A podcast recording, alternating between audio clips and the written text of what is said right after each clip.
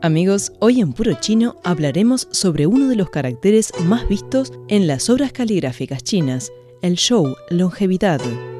El show es un carácter muy antiguo, cuya aparición se remonta a la dinastía Zhou, cuando entró en su auge el uso de Qingwen, escritura también conocida como inscripciones en antiguas vasijas de bronce.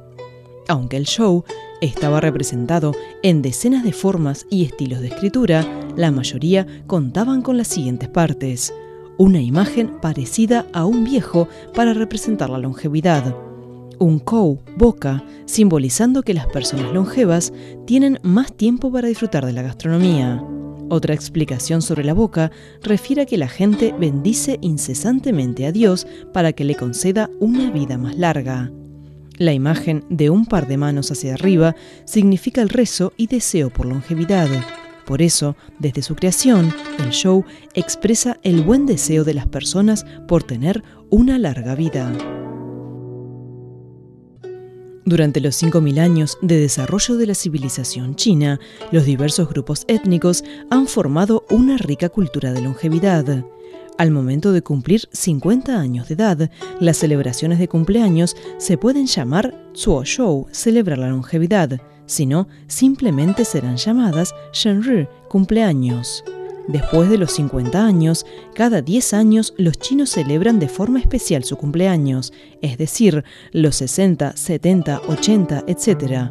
Estas últimas tres edades mencionadas, Chu Shou, longevidad temprana, Chong Shou, longevidad mediana y Gao Shou, longevidad alta, respectivamente.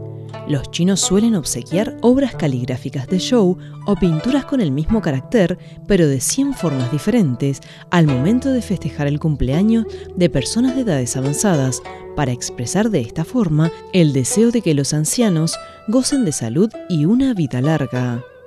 En los banquetes de cumpleaños no pueden faltar los mian, tallarines de longevidad, y gao, pastel de longevidad, tao, melocotón de longevidad, y lian, coplas o versos pareados relativos a la longevidad escritos en papeles rojos. La Organización Mundial de la Salud califica a los mayores de 90 años como personas longevas.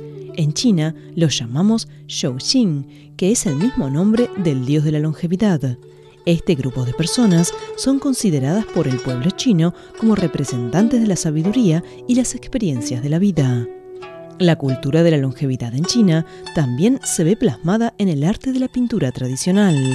La figura del dios de la longevidad es un anciano de frente alta y barba blanca, con un bastón en la mano izquierda y un gran melocotón en la derecha, acompañado por una grulla a su lado.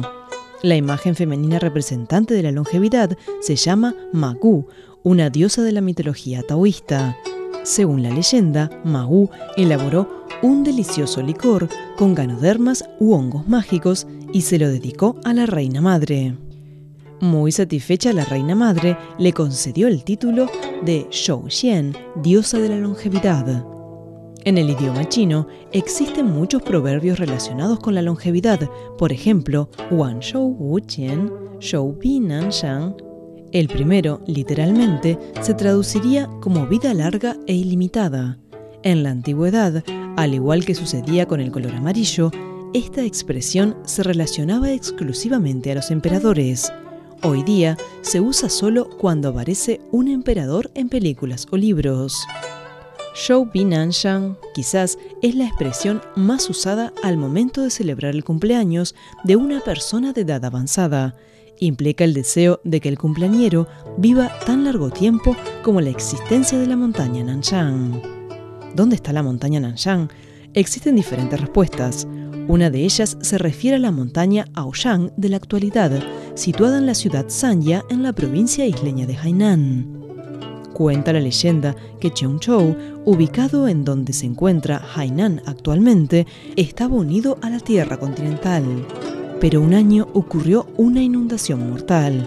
Llovió durante siete días sin cesar y en el octavo día, tras un sonido ensordecedor, Cheongchou se separó del continente convirtiéndose de esta manera en una isla.